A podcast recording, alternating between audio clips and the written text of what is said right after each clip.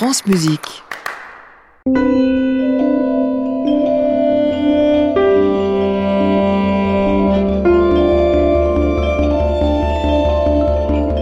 Bonsoir à tous, bonsoir Rodolphe. Bonsoir Émilie. Nous sommes ensemble jusqu'à 22h pour l'actualité du disque et au programme ce soir.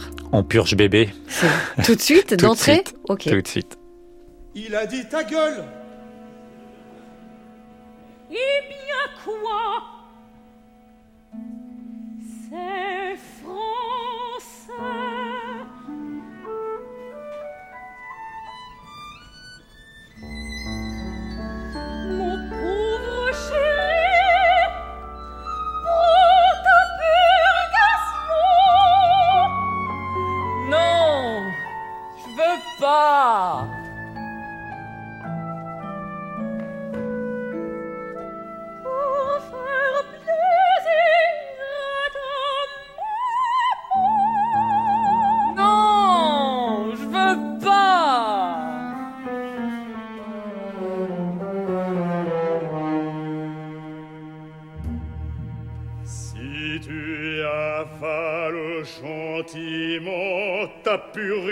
Nation.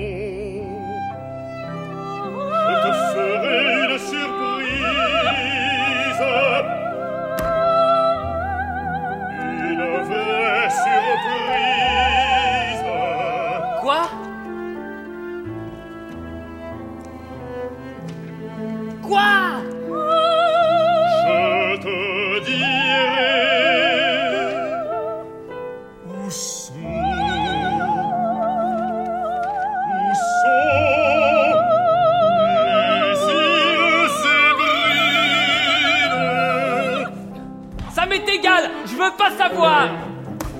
Cet enfant a de la volonté. Ah oui, il en a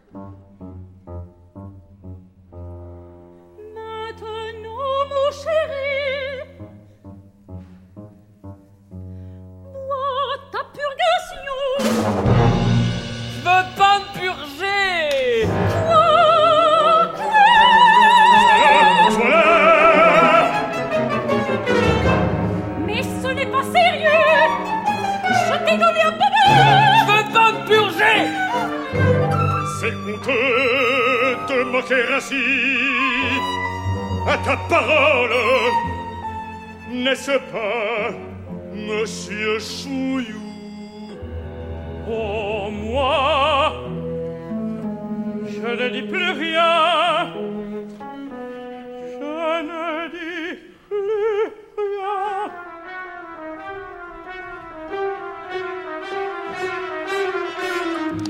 Un disque hommage à un très grand compositeur mort l'année dernière en avril 2022 à l'âge de 85 ans, Philippe Bosmans qui avait laissé sur sa table de travail un opéra et comme toujours avec ce compositeur fantasque, inclassable, plein d'humour et de mélancolie, eh bien cette œuvre est surprenante. Ça s'appelle On purge bébé, On purge bébé, livré adapté par Richard Brunel d'après une pièce homonyme de Georges Feydeau. Ça a été créé à la Monnaie de Bruxelles puis repris à l'Opéra de Lyon. La partition n'était pas achevée et c'est le compositeur euh, élève d'ailleurs de euh, Philippe Bosmans qui a terminé la partition, Benoît Mernier. La pièce est surprenante, je vous disais, elle a eu un accueil formidable, une œuvre délicieusement espiègle pour le soir, absolument hilarant pour dire standard, émouvant, kitsch, drôle pour un autre quotidien. Alors euh, le disque vient aujourd'hui et c'est vrai qu'on y retrouve tout ce qui fait le charme de Philippe Bosmans, un don pour l'écriture orchestrale, pour les petites formations, pour le dialogue en musique. On va en écouter un autre extrait, c'est la Monnaie de Bruxelles qui a enregistré ceci, c'est sous la direction de Bassem Akiki.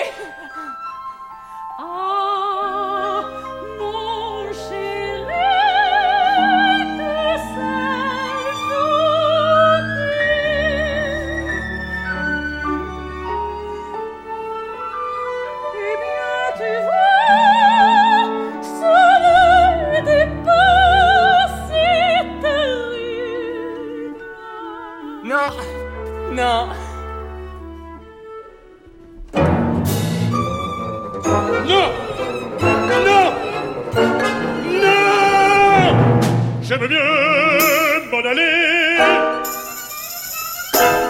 J'aime mieux quitter la maison. Bastien! Allez, purgation Je m'en fous, je m'en fous Merde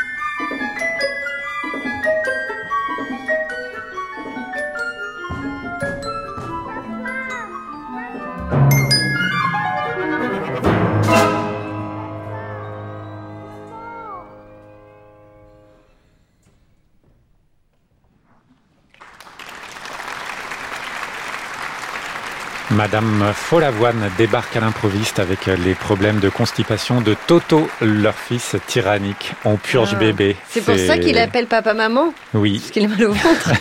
c'est original quand même, Ah, c'est très Il original. n'y a ouais. pas beaucoup d'opéras qui, qui traitent de ce thème. Non, c'est peut-être le premier, je pense. La Monnaie Symphony Orchestra sous la direction de Bassem Akiki. Donc euh, il y a plus vraiment Philippe Bosman, c'est un grand compositeur d'opéra, Mm. Mademoiselle Julie, il y a plein de plein d'œuvres formidables de ce compositeur. Allez l'écouter. France Musique. En piste contemporain. Émilie Munera, Rodolphe Bruno Boulmier. C'est un disque dont on a parlé lundi dernier dans notre en piste quotidien, un disque euh, qui rapproche la musique de Francis Poulenc et celle du compositeur français né en 1951, Bernard Cavana. L'ensemble multilatéral Les Métaboles et le chef Léo Varinsky enregistrent sa messe un jour ordinaire dans une toute nouvelle version. Bernard Cavana a en effet accepté de remanier son œuvre écrite en 1994 spécialement pour euh, cet enregistrement. Il y a ajouté une toccata introductive et il a réécrit certaines parties chorales. Je ne sais pas si vous connaissez euh, l'histoire de cette messe. Mais euh, dites-moi. l'idée est venue à Bernard Cavana après avoir vu un documentaire de Jean-Michel Carré, Galère de femmes, qui mettait en scène, euh, entre autres, une jeune toxicomane qui sortait de prison et qui cherchait à se réinsérer. Et suite au visionnage, il s'est inspiré de cette jeune femme à la dérive, Laurence, pour composer son œuvre. Il l'a imaginé demandant de l'aide et se trouvant confronté au rituel de la messe. Et la parole de Laurence s'oppose à la parole collective portée par deux chanteurs ainsi que par le chœur. C'est une pièce très forte, chaotique, furieuse, admirablement portée ici par Léo Varinsky, qui crée donc cette toute nouvelle version.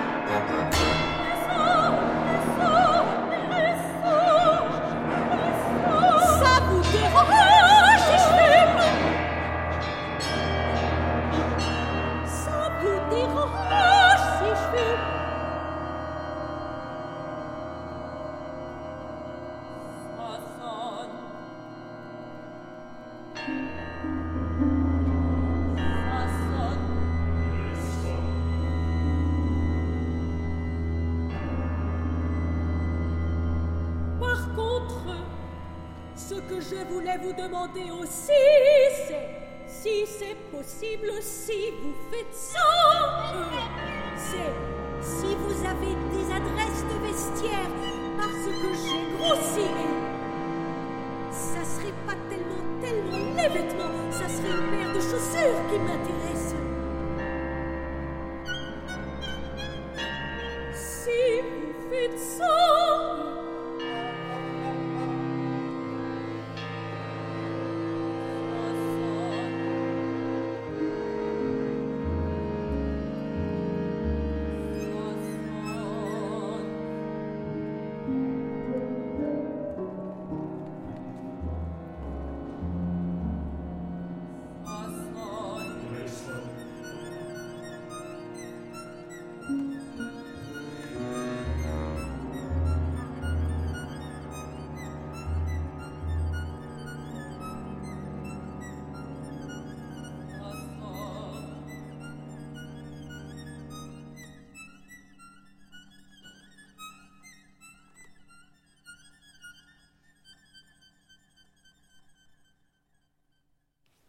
Un mouvement de cette messe Un jour ordinaire dans sa nouvelle version remaniée par Bernard Cavana, Isabelle Lagarde, Émilie Rosebril, l'ensemble multilatéral, les métaboles dirigés par Léo Varinsky. Quand euh, cette pièce a été créée, vous nous avez euh, cité beaucoup de critiques euh, de cet opéra de Philippe Bosman. Enfin, c'est pareil, Bernard Cavana a eu énormément de bonnes critiques car c'est une pièce qui est très forte et que vous pouvez donc découvrir aujourd'hui au disque. Un peu de lumière.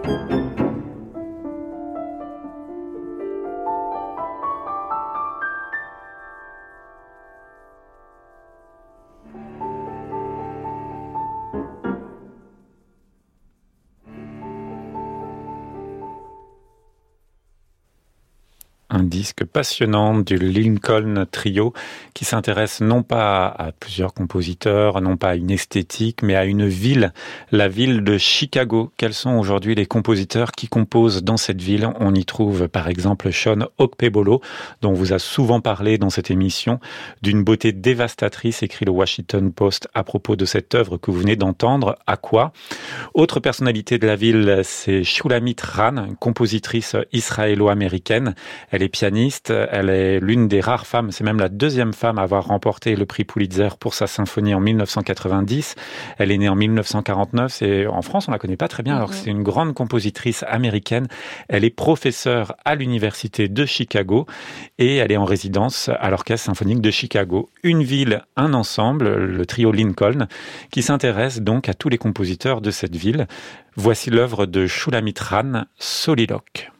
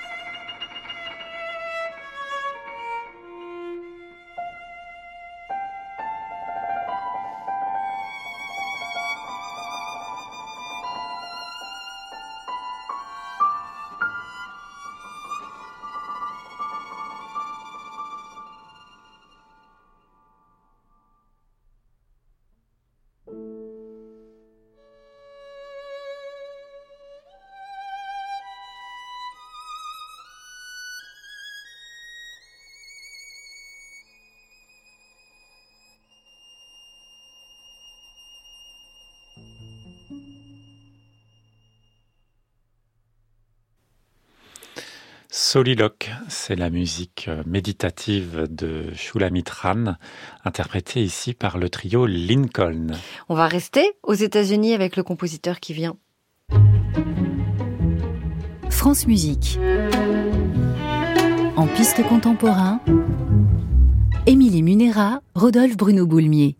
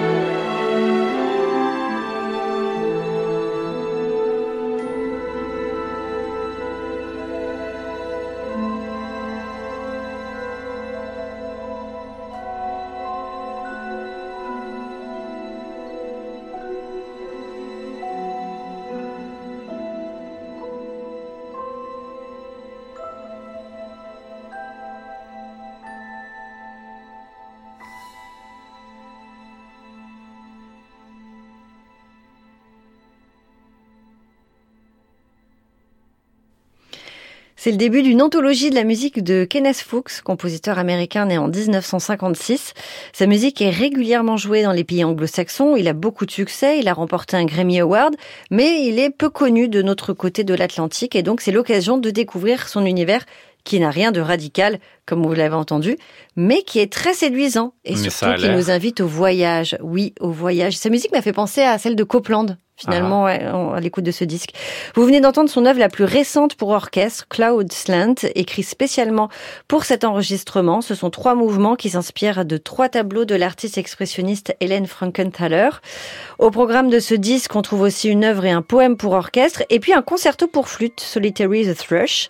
Fuchs était lui-même flûtiste dans ses jeunes années, donc il a écrit un concerto pour son instrument, assez tard d'ailleurs, puisqu'il l'a écrit en 2020. Et euh, comme je vous le disais, ça a rien de révolutionnaire, mais c'est très bien écrit, et je vous avoue, l'oreille est séduite tout de Et suite à l'écoute de cet univers. C'est dirigé par euh, John Wilson, qui est un grand interprète de Copland. Et c'est peut-être pour ça qu'il a été séduit par cet univers lui aussi. Alors voici ce que donne ce concerto euh, pour flûte joué par Adam Walker. Vous n'allez pas entendre dans son intégralité, mais en tout cas un extrait parce que c'est un grand mouvement d'un peu plus d'un quart d'heure.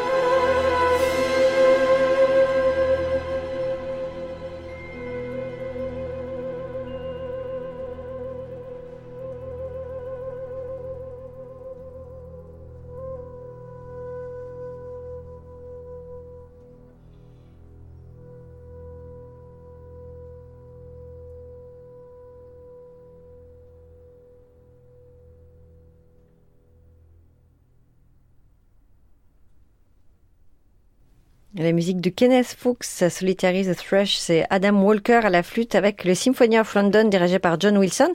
On aura l'occasion euh, de parler de ce compositeur à nouveau puisque c'est le début d'une anthologie de son œuvre pour orchestre. Comme il a beaucoup écrit pour orchestre, on va avoir de bien beaux volumes à suivre. Et c'est maintenant le journal de la création. Bonsoir, Laurent Villarem. Bonsoir. Rodolphe, bonsoir Émilie. La semaine dernière, j'ai révélé que tous les trois, on habitait la rive gauche de Paris, et là je révèle qu'on est tous les trois nés au début des années 80 oui, oui, ah oui, oui, que de révélations. Oh Alors je vous demande ça car Eliane Radic n'était pas très connue pour nous à l'époque. Non, c'est vrai. Alors que maintenant c'est une véritable légende d'aujourd'hui. Une icône. Eh bien je suis allé lundi dernier à la Fondation Cartier de l'Art Contemporain qui se trouve dans le 14e arrondissement, rive gauche donc. La Fondation Cartier imagine dans son cycle des soirées nomades, quatre lundis autour du cycle Ocam Océan d'Eliane Radig, ces pièces instrumentales fascinantes créées sur mesure pour les musiciens qui les interprètent. Le premier rendez-vous était lundi. Il reste trois autres rendez-vous, demain lundi 25, puis lundi 9 et 16 octobre. Voici un petit reportage.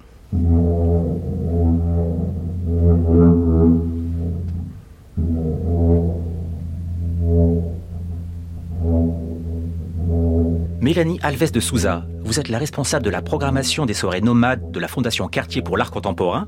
Tout d'abord, quelle est la part de la musique contemporaine à la Fondation Cartier? Alors la Fondation Cartier, c'est des espaces d'exposition, mais c'est aussi donc les soirées nomades, un programme de, performance. Et dans le cadre de ce, de ce, programme de performance, on accueille tous les arts et la musique contemporaine aussi. C'est très aléatoire, c'est selon les programmations, selon les expositions, selon l'espace que l'on a. Donc c'est à part égale avec la danse, le théâtre, euh, le cinéma, la littérature, euh, la mode. Pourquoi avoir choisi Eliane Radig? Parce qu'on l'aime énormément, parce qu'on aime énormément sa musique. Euh, c'est la troisième fois qu'on accueille Eliane Radig aux soirées nomades. Elle a fait deux créations d'OCAM aux soirées nomades et ça faisait très longtemps qu'on avait envie de faire une rétrospective de ces OCAM. Faire une rétrospective, ça représentait euh, des heures et des heures de, de, de performances qu'on ne pouvait pas faire. Donc, euh, on a décidé de lui donner l'occasion de, de, six soirées. Euh, donc, on a pensé cette rétrospective comme une, on pense une exposition. Donc, on a choisi les plus beaux, les plus singuliers, les plus originaux, les plus anciens, les plus représentatifs des OCAM, et ça se présentera sur une année.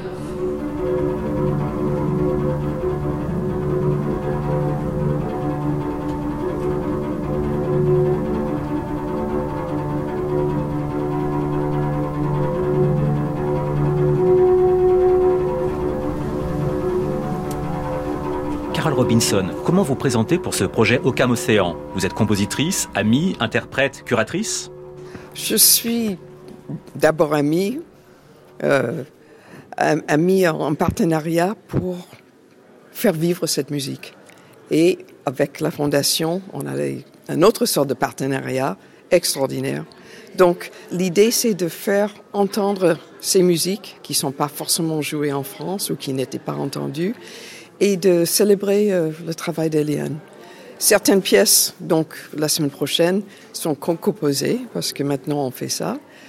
C'est vrai que je joue aussi, mais comme ça fait partie de l'aventure, c'est normal qu'il y ait un peu tous ces, ces, casquettes. Il y a les séquences de Berriot au XXe siècle. Est-ce que vous pensez que les Ozokam Océan d'Eliane Radig sont un jalon majeur pour les interprètes d'aujourd'hui? Comme il n'y a pas des partitions, ça reste très individuel, c'est personnel. Donc à l'opposé de Berriot, où il y a plein de gens qui ont joué les, mêmes pièces, chacun à, sa façon.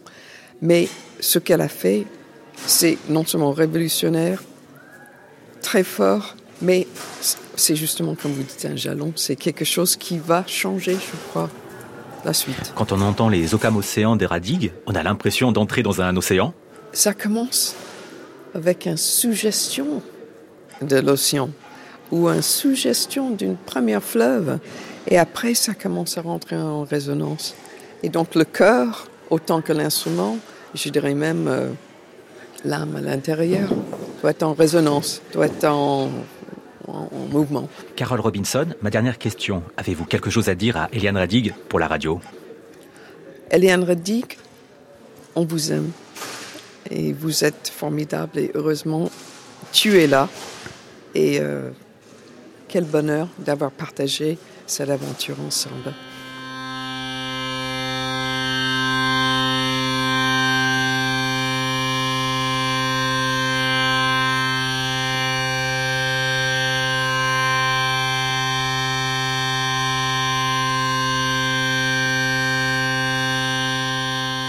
Nous écoutions ici Ocam Océan 27 avec Erwan Keravec à la cornemuse. Ne manquez pas la fascinante musique d'Eliane Radig à la Fondation Cartier, les lundis 25 septembre, 9 et 16 octobre.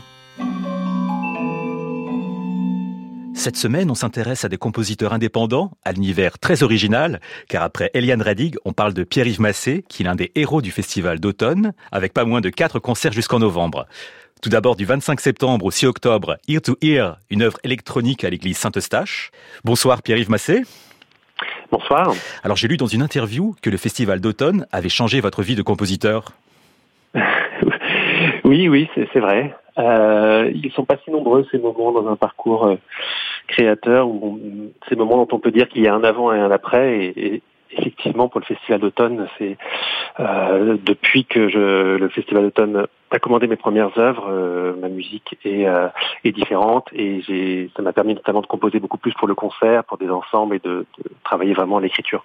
Alors vous êtes également à la fête cette année, déjà avec Ear to Ear qui est donné à partir de lundi à l'église Saint-Eustache. Alors est-ce qu'avec Ear to Ear, vous avez fait un spectacle total?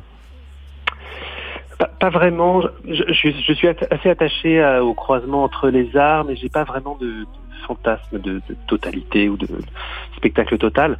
Ear to c'est une pièce euh, où tout est enregistré, donc il n'y a pas de présence. Euh, ce sont euh, seulement des haut-parleurs et un écran, si je puis dire.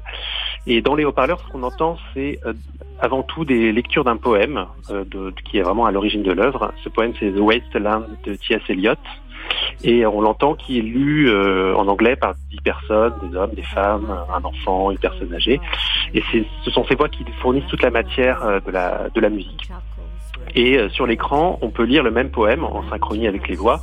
Et le poème a été traduit spécialement pour l'occasion par le metteur en scène Joris Lacoste. Et il y a aussi une création d'Oscar Lozano, une création vidéo qui va donner vie et mettre en espace ce poème sur l'écran.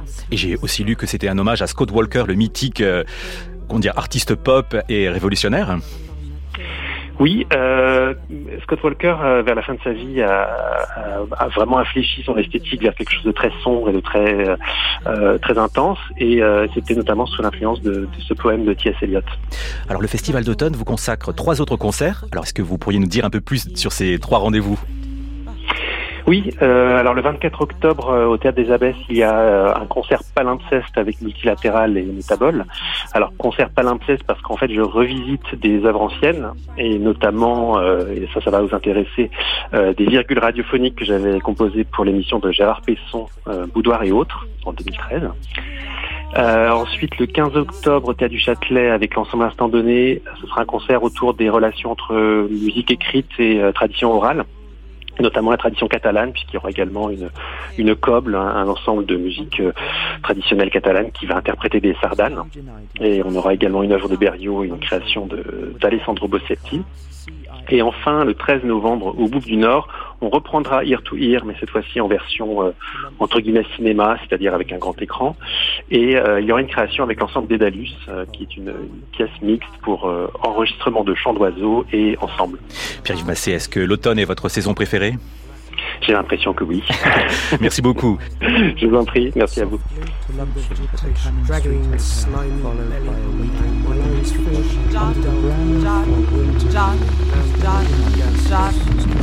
At the violet hour, when the eyes and back turn upward from the desk, when the human engine waits like a taxi, throbbing, waiting.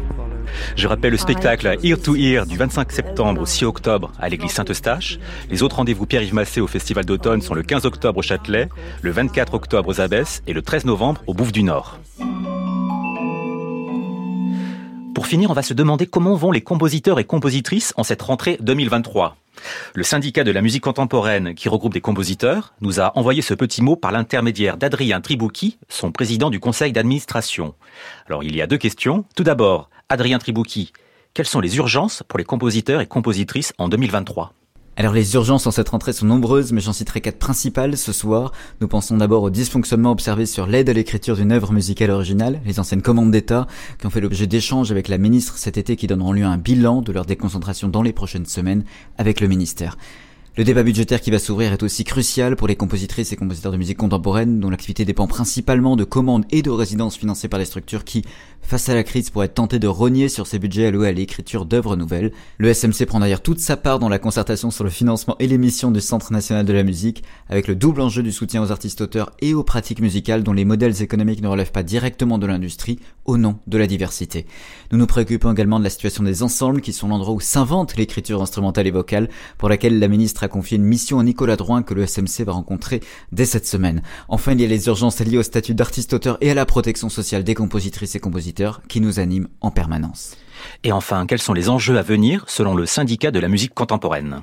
Plus globalement, nombre de nos enjeux sont présents dans les 50 mesures pour l'avenir des compositrices et compositeurs de musique contemporaine que l'Assemblée générale du SMC a adopté à l'unanimité juste avant l'été et qui concernent notamment le meilleur partage de la valeur au sein du secteur culturel, la visibilité des compositrices et compositeurs dans l'espace médiatique ou bien encore leur présence dans les orchestres, les opéras et les scènes nationales avec qui le SMC travaille d'ailleurs dans une logique partenariale. Et puis viennent s'ajouter les enjeux liés aux nouvelles technologies et particulièrement au développement de l'intelligence artificielle qui percute violemment les fondements même du droit d'auteur. Nous travaillons à l'échelle nationale mais aussi européenne au nécessaire encadrement juridique de ces avancées technologiques qui, sur le long terme, pourraient remettre en cause l'existence même de nos métiers. Merci beaucoup Adrien Tribouti. On a mis le lien vers le site du syndicat de la musique contemporaine sur la page de l'émission. Merci beaucoup Laurent Villarem, à la semaine prochaine. Et merci à Céline Parfenoff qui réalise cette émission. Elle était ce soir avec Victorien Hodge et Colline Redon. À réécouter sur francemusique.fr.